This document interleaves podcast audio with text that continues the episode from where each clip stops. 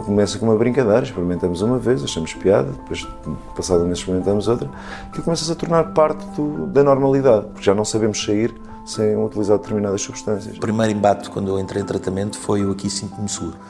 Acho que a expressão que me saiu na altura foi como se fosse o Harry Potter em Hogwarts a aprender magia sobre mim próprio. Neste processo todo há uma coisa que se chama negação. Nós achamos sempre que estamos bem e os outros dizem que não estamos. Eu hoje vou, não vou beber, eu hoje vou, não, não venho para casa cedo. Isso não existe. A partir do momento em que começamos, e depois há uma coisa, a adição tem uma, tem uma componente que é compulsão. E a partir do momento em que começamos, não paramos. Explicaram-me agora que eu sou adito, que isto é ao longo, se assim serei, ao longo da minha vida, que isto é uma doença de emoções. como é que isto se resolve? É uma, digamos que é uma substância que nos está a fazer acreditar numa coisa que não está a acontecer, basicamente. Quero desligar o botão o mais rápido possível e, ter, e aproveitar o mais rápido possível os dois dias que tinha de festa, porque segunda-feira estaria a trabalhar novamente. E eu pensei na altura que os factos de estar aí para tratamento foi um momento em que tu pensas que estás a ser fraco, porque te estás a render, porque não estás a conseguir sozinho, pelo contrário. Foi realmente o ato mais bonito que eu podia ter comigo próprio. A partir do segundo copo, a mim já não existia limite. A partir do segundo copo, o meu cérebro dizia-me bebe mais e bebe mais e bebe mais e agora vais fazer tudo o resto. Pronto, e era, a partir daí era assim que acontecia. Realmente havia já ali um, um padrão, não é? E houve um dia que acordei e que, que, disse não posso continuar nisto. Eu nunca vou falar dos consumos no passado, ou nunca vou falar deste, da adição no passado. Isto pode-me acontecer, é, eu tenho que estar sempre alerta. Ana Nunes da Silva é mesmo assim. Nunca se pode falar dos consumos usando o passado. É preciso estar sempre alerta? Sim. Uh, se a pessoa é dita, é algo que é para a vida e, portanto, é no presente. Este é o Sair do Labirinto. Eu sou o Paulo Farinha e vou conversar com a psicóloga Ana Nunes da Silva sobre adição. Ouvimos as vozes de Pedro Barroso e José Carlos Pereira em alguns certos das entrevistas que deram para a série Labirinto, conversas sobre saúde mental, que pode encontrar facilmente no site do Observador. Não falaremos hoje sobre as histórias destas duas pessoas em particular, até porque Ana Nunes da Silva não conhece estes casos.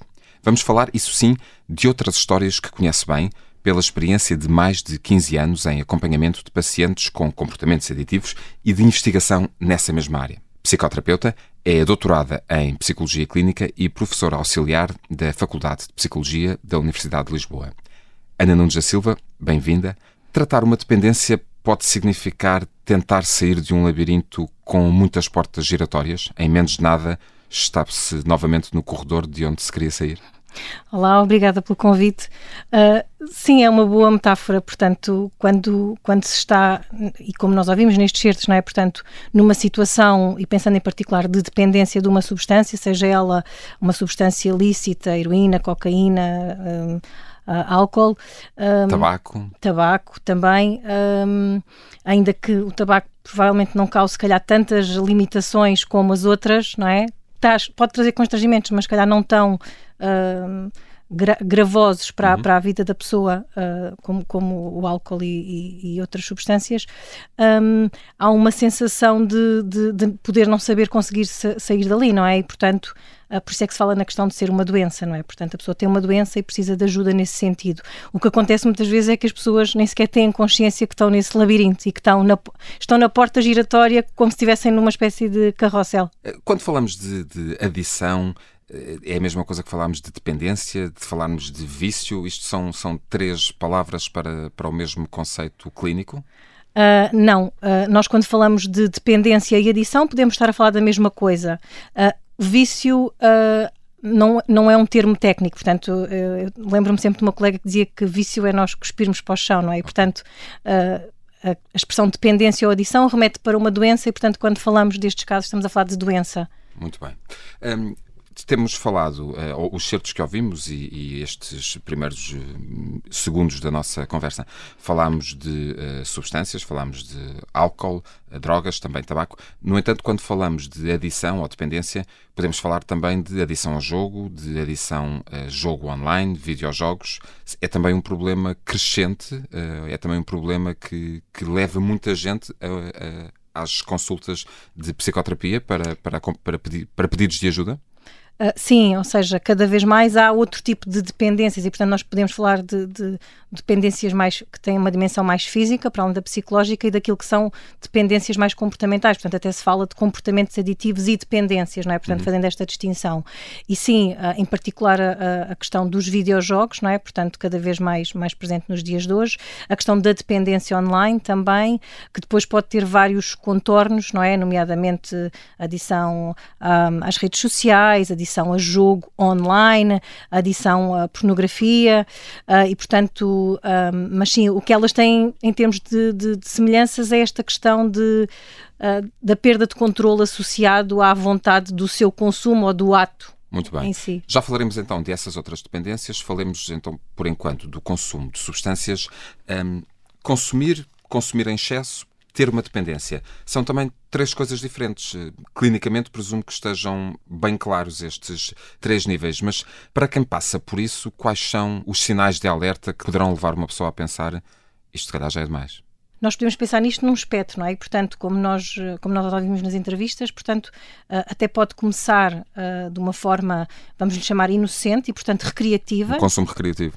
E, portanto, e há pessoas que o conseguem fazer sem passar para um consumo de risco. Quer dizer, todos os consumos têm risco, não é? Uh, de qualquer das formas, sem que isso se, se coadune com um quadro de dependência, de qualquer das formas, quando a pessoa começa a descurar um, algumas responsabilidades da sua vida, um, quando começa a fazer a sua vida em função da substância ou dos contextos onde eu estou com a substância, não é? Portanto, alguém que começa a dizer que quer sair mais à noite ou que quer estar mais no café, quer estar mais com, mais com aqueles amigos ou até escolhe mais amigos que também consomem, não é? Um, de alguma forma, forma, negando a questão dos consumos, mas assumindo que é por uma questão recreativa, não é? Quando no fundo já estamos num, num cenário que pode ser problemático. Admitindo então que esse passo foi dado, e estas nossas conversas chamam-se justamente sair do labirinto, o acompanhamento psicológico para controlar uma adição é um passo muito difícil que a pessoa tem que, tem que dar. Eh, se bem, se for um menor, pode vir convencido ou arrastado pelos pais, mas eh, para um adulto, esse primeiro passo, esse reconhecer que precisa de ajuda, é muito difícil. Sim, eh, muitas vezes, à semelhança de, de, de adolescentes, vêm, vêm arrastados vêm também. também. Arrastados. Sim, sim. Uma das ou seja, é, é pouco comum, pode acontecer, um, é pouco comum a pessoa vir por iniciativa própria, ou seja, eu venho porque acho que tenho um problema com uma substância ou, ou acho que tenho uma dependência de, uma, de uma, um comportamento aditivo e, portanto, é muito comum, mesmo que as pessoas venham sozinhas, venham porque uh, foram uh, empurradas ou foram chamadas à atenção por alguém. Uh, o meu marido disse-me que se eu não, não viesse fazer um tratamento para o consumo de álcool, que se, que se divorciava de mim, portanto, como se houvesse uma motivação externa. No entanto, o passo decisivo é da própria pessoa. Essa tomada de consciência para dar esse passo é uma coisa solitária?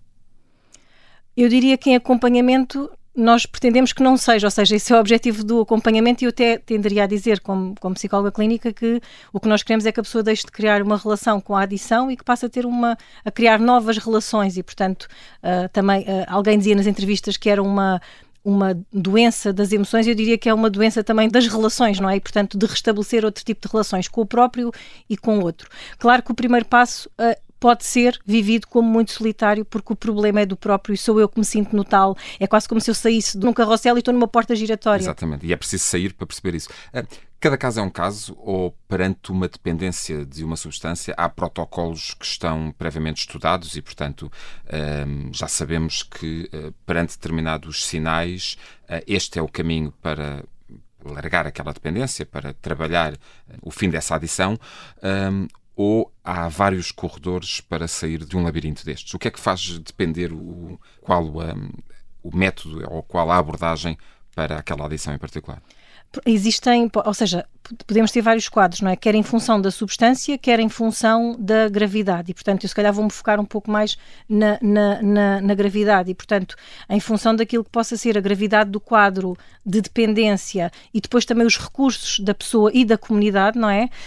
Um, nós podemos uh, fazer um tratamento em ambulatório, a pessoa vem à consulta, normalmente há sempre a intervenção médica, portanto, isso é, é, é muito, muito claro nas, nas edições e, portanto, há sempre um, um, um trabalho a esse nível podendo ter também acompanhamento psicológico psicológico, que é essencial por isto que já falámos das questões mais relacionais e emocionais, como é que eu reaprendo a viver a minha vida e uma vida sem uma substância.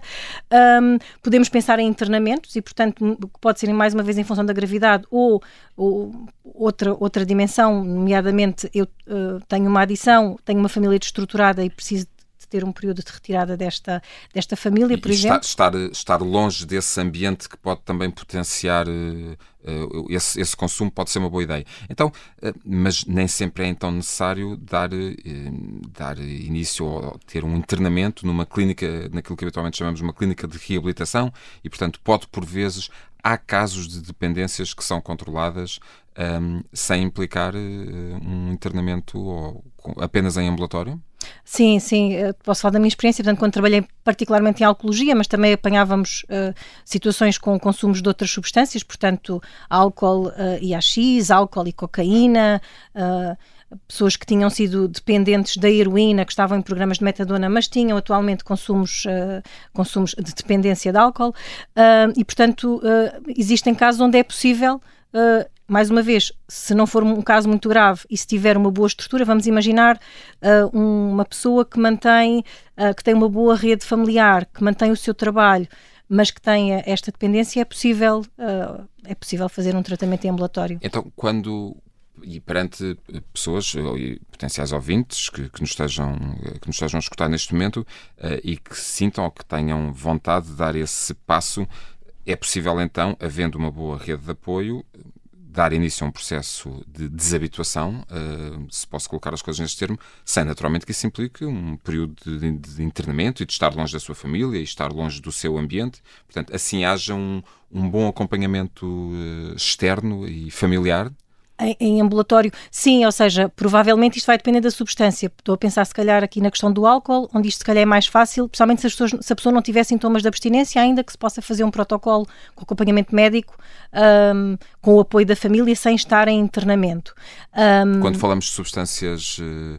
Uh, ilícitas, quando falamos de cocaína, de heroína, aí uh, é recomendado um, um internamento? Pode ser mais difícil, não é impossível, mas pode ser mais difícil. E como como saber como escolher uma clínica de reabilitação? Como é que, perante uma decisão dessas, o que é que habitualmente influencia? Um, perguntar a um, a um, profissional de saúde é sempre uma boa, é sempre uma boa dica que poderá dar, dar boas, boas sugestões? Uh, sim, perguntaram a um profissional de saúde será, será importante para perceber, não é? Uh, esse profissional poderá fazer uma primeira avaliação das dificuldades da pessoa. Uh, por vezes existe não só a questão da substância, mas podem existir outras dificuldades que a pessoa tenha. Ah, eu acompanhei, por exemplo, pessoas com dependência de álcool que tinham quadros de perturbação de stress traumático, tinham estado na guerra, ou pessoas com perturbações de personalidade. E, portanto, a, a escolha dessa, dessa clínica ou desse espaço pode também estar... E das condições que têm para receber pessoas com estas ou aquelas patologias ou comorbilidades. Exatamente. Um, o tempo é essencial aqui num processo destes. Um, há aqui uma, um horizonte temporal que possa, para que se possa atirar para dar início a um processo destes? Uh, depende muito, mais uma vez, ou seja, uh, quando nós pensamos em, em, clínicas e, portanto, em espaços de internamento, estou a pensar no álcool, nós temos estruturas públicas que estipulam quatro semanas, no mínimo, usando o programa Minnesota, mas pensamos em comunidades terapêuticas, normalmente três meses a seis meses ou um ano, e, portanto, uh, isto vai variar mais uma vez em função Uh, vai depender daquilo que seja a, a gravidade, os recursos uh, da pessoa e, portanto. As, as, vantagens de, de, um programa, de um programa desses e de, de uma imersão numa, numa instituição com essas características é que permite, enfim, estar longe de, de uma série de eh, condições que poderão ser propícias ao, ao consumo, mas são também elas próprias eh, umas viagens espirituais. Há pouco ouvimos no início da nossa, da nossa conversa o Pedro Barroso falar de. é como sentia-se como o Harry Potter quando deu início à sua uh, ao seu processo, o Harry Potter em Hogwarts a aprender magia sobre, sobre ele próprio. É um pouco, é um pouco assim, esse espaço de segurança onde há tanto para, para descobrir e para, e para conhecer sobre as próprias pessoas.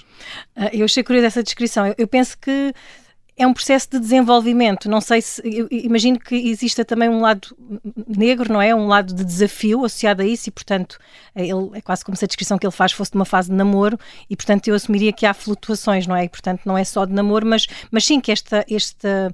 Muitas vezes este tratamento implica não só porque nós estamos a falar de, parece que é paragem específica só dos consumos, mas o problema normalmente é muito mais profundo que isso e, portanto, o tratamento não é propriamente para os consumos, até porque isso muitas vezes pode ser a parte mais fácil da, do trabalho. A questão é eu uh, conhecer-me e manter esta paragem, manter uma vida Uh, sem ter esta substância, não é? Portanto, isso é todo um processo de desenvolvimento pessoal. É, é, essa era uma questão que eu tinha justamente para lhe colocar, é que falamos de um interregno da vida da pessoa, sim, haja condições, eh, enfim, financeiras, familiares para isso, claro, mas, mas depois há toda uma vida que, que continua. Portanto, e quando, eh, findo um, um determinado uh, período de tempo, um, como é que se desencadeia esse, esse, processo? Que fases é que isso implica? São, há consultas regulares a cada, a cada semana, a cada 15 dias? Portanto, há aqui um, um acompanhamento que, que findo o, o período de internamento, caso haja um internamento, pode demorar quanto tempo mais? Ou pode ser para a vida?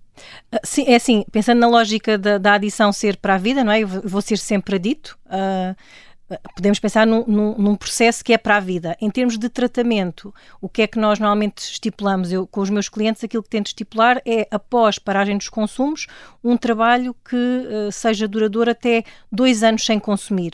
Uh, dependendo da pessoa estar a fazer, por exemplo, um processo só de prevenção de recaída e ter só estratégias para lidar com, com, esta, com, com a dificuldade em, em não consumir, pode podemos ah, fazer um trabalho mais pontual. Se tivermos um processo mais psicoterapêutico, podemos ter sessões uh, semanais um, e, portanto, também vai variar uh, relativamente à, àquilo que seja os objetivos terapêuticos no pós no pós-alta. Existem comunidades terapêuticas também que estipulam, por exemplo, grupos uh, de pós-alta e, portanto, de 15 em 15 dias ou uma vez por mês as pessoas têm grupos terapêuticos e, uhum. portanto, existe uma panóplia de oferta quando de intervenções. Do, quando, quando, falamos dos grupos de uh, narcóticos anónimos ou alcoólicos anónimos, são programas que, que entram dentro dessa designação, para quem nos está a ouvir e para quem não esteja familiarizado com estes termos, uh, entram dentro da designação de grupos terapêuticos terapêuticos Uh, os grupos de autoajuda não são bem grupos terapêuticos, ou seja, nós quando falamos de grupos terapêuticos, normalmente falamos de grupos que são dirigidos por um terapeuta, um por um profissional de saúde.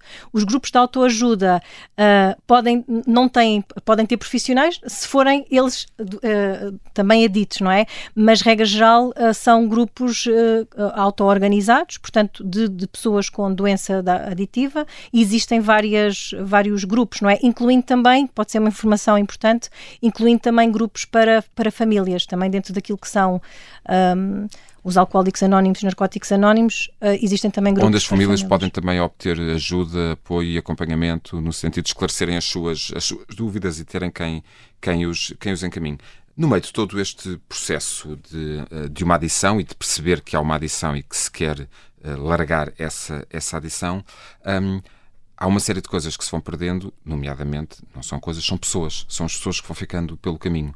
Um, sair do labirinto de uma adição é também perceber que há pessoas que, e ouvimos isso também no início, que têm o direito a ficar chateadas connosco porque já foram, já tiveram sua vida ao longo de muitos anos muito afetada, ou ao longo de um certo período de tempo, afetada pelos nossos próprios consumos.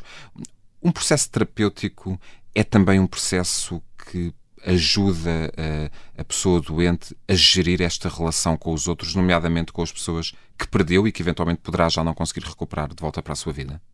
Claramente, o processo psicoterapêutico uh, uh, acaba por, por poder ajudar a pessoa nesse sentido, não é? Ou seja, eu aceitar que apesar de eu ter feito uma mudança grande na minha vida e neste momento já não estar a consumir, que isto pode ter criado danos em relações prévias uh, e que as pessoas também têm o direito a não me desculpar ou a não quererem reatar uma relação comigo, mesmo que isto seja uma doença e que muitas das ações que eu tive poderei não ter feito por vontade própria, mas por, mas estar na ação dessa... Porque está sob a ação dessa, dessa doença. Um, e por vezes há situações, enfim, cada caso será um caso, em que perceber que deixar essas pessoas uh, partir ou, ou, não, não, não gastar muita energia a tentar trazê-las de volta para a nossa vida poderá ser um, um caminho mais eficaz para a recuperação dessa pessoa? Eu, eu, eu enquanto psicoterapeuta, diria que é, mesmo quando não há substância, isso pode ser uma aprendizagem importante na nossa vida, não é? E, portanto, eu aceitar que nós estamos em momentos diferentes ou fases diferentes e que por muito que possamos ter estado ligados no passado, que a pessoa tem o direito a seguir a sua vida e se calhar eu tenho que seguir a minha vida de outra forma, não é? E o medo da recaída é uma é um receio, como, como alguém dizia nas entrevistas de Labirinto, é, é uma montanha que pode, que pode cair sobre, sobre nós ou sobre aquela, aquela pessoa que tem um problema de, de adição e é algo, é um fantasma que está sempre muito presente durante um processo de recuperação. Eu, eu, penso que, de alguma forma, as pessoas que eu tenho acompanhado, muitas vezes, algumas dizem que até precisam desse receio para se manterem quase conscientes de que isto não é. Para se manterem alerta. Para se manterem alerta. De qualquer das formas, nós também fazemos um trabalho a esse nível, ou seja, em termos de, de aceitação de alguma imprevisibilidade da nossa vida e também uh, que a pessoa sinta que tem as ferramentas. Uh, adequadas para lidar com as adversidades da vida e também sentir a segurança de que isso não é a primeira uh, hipótese na lista quando ela vive uma situação difícil. Falávamos no início da nossa conversa sobre outras, outras dependências, que não apenas a dependência de, de substâncias. Um, no caso, há, há, uma muito flagrante, de que cada vez se fala mais, um, a dependência online, a dependência de videojogos ou a dependência uh, de redes sociais, que tem também uh, um, um, forte poder de atração perante o, o tempo que se passa uh, agarrados aos ecrãs. Um, vão, vão sendo preocupações cada vez mais crescentes uh, nos últimos anos ou atingimos um, um pico tal que se tem, que tem sido que se tem uh, mantido? Como é que um, um, psicólogo uh, recebe cada vez mais pessoas com estas características? Com dependências ou com comportamentos de dependência online, sim, tem sido um, é um problema crescente. Claro que nós vivemos numa, numa sociedade e, portanto, até agora no pós-pandemia, não é? Que esta questão de estarmos online e estarmos ligados faz parte do nosso dia a dia e, portanto, é muito difícil detectar estes casos e, um, e muitas vezes o próprio ter consciência dessa, dessa dificuldade. E depois a dependência online também tem várias uh, variações, não é? Que é que tipo de dependência é que eu tenho? De redes sociais, é dependência de jogo, é dependência de pornografia e, portanto, há aqui uma série de. Um, diria, desafios, não é? Naquilo que é a detecção e a intervenção naquilo que é a, a, a dependência. Quais, quais são, e para quem nos está a ouvir, quais são habitualmente os sinais de alerta? E agora reporto-me muito concretamente a dependência de videojogos e, e pais de, de, eh, de, crianças ou de adolescentes e jovens eh, que nos possam estar a ouvir eh, preocupados com o tempo que os filhos possam, possam passar fechados no quarto uh, e, e, durante muitas horas do dia agarrados ao computador, há alguns sinais de alerta que uma família deva estar particularmente atenta? Sim, uh, portanto, a, a questão de, de, por exemplo, havendo outras atividades ou outros estímulos, eh, o jovem não estar disponível para participar, haver, uh, portanto, um, desejo muito intenso e, e, uma limitação, ou seja, a sua vida estar, é como nas outras dependências, como falávamos há pouco, não é? Portanto, a minha vida estar em torno do jogo ou estar em torno do tempo que eu passo no jogo e, portanto, eu precisar de estar cada vez mais horas e mais tempo um, a jogar e, portanto, a minha vida acabar por estar condicionada ou limitada a jogar. Isto seria, para mim, o sinal Assim, mais... Um sinal, um sinal mais, eh, mais evidente. A, a, propósito disso, e no seguimento do projeto mental que, que o Observador uh, lançou uh, em, no mês de março, há uma crónica que convido os nossos ouvintes a, a ler, do psicólogo João Nuno Faria, justamente sobre, um, sobre adição online. Ana Nunes da Silva, muito obrigado por nos ter ajudado a perceber um pouco como se sai do labirinto da adição, independentemente uh, da substância que nos possa ou da situação que nos possa ter levado até lá. Foi um gosto. Muito obrigado. Obrigada. Eu sou o Paulo Farinha. Este foi o Sair do Labirinto, hoje sobre adição. Até à próxima. Mental. Uma parceria Observador, Fundação Luso-Americana para o Desenvolvimento e Hospital da Luz com a colaboração do Colégio de Psiquiatria da Ordem dos Médicos e Ordem dos Psicólogos Portugueses.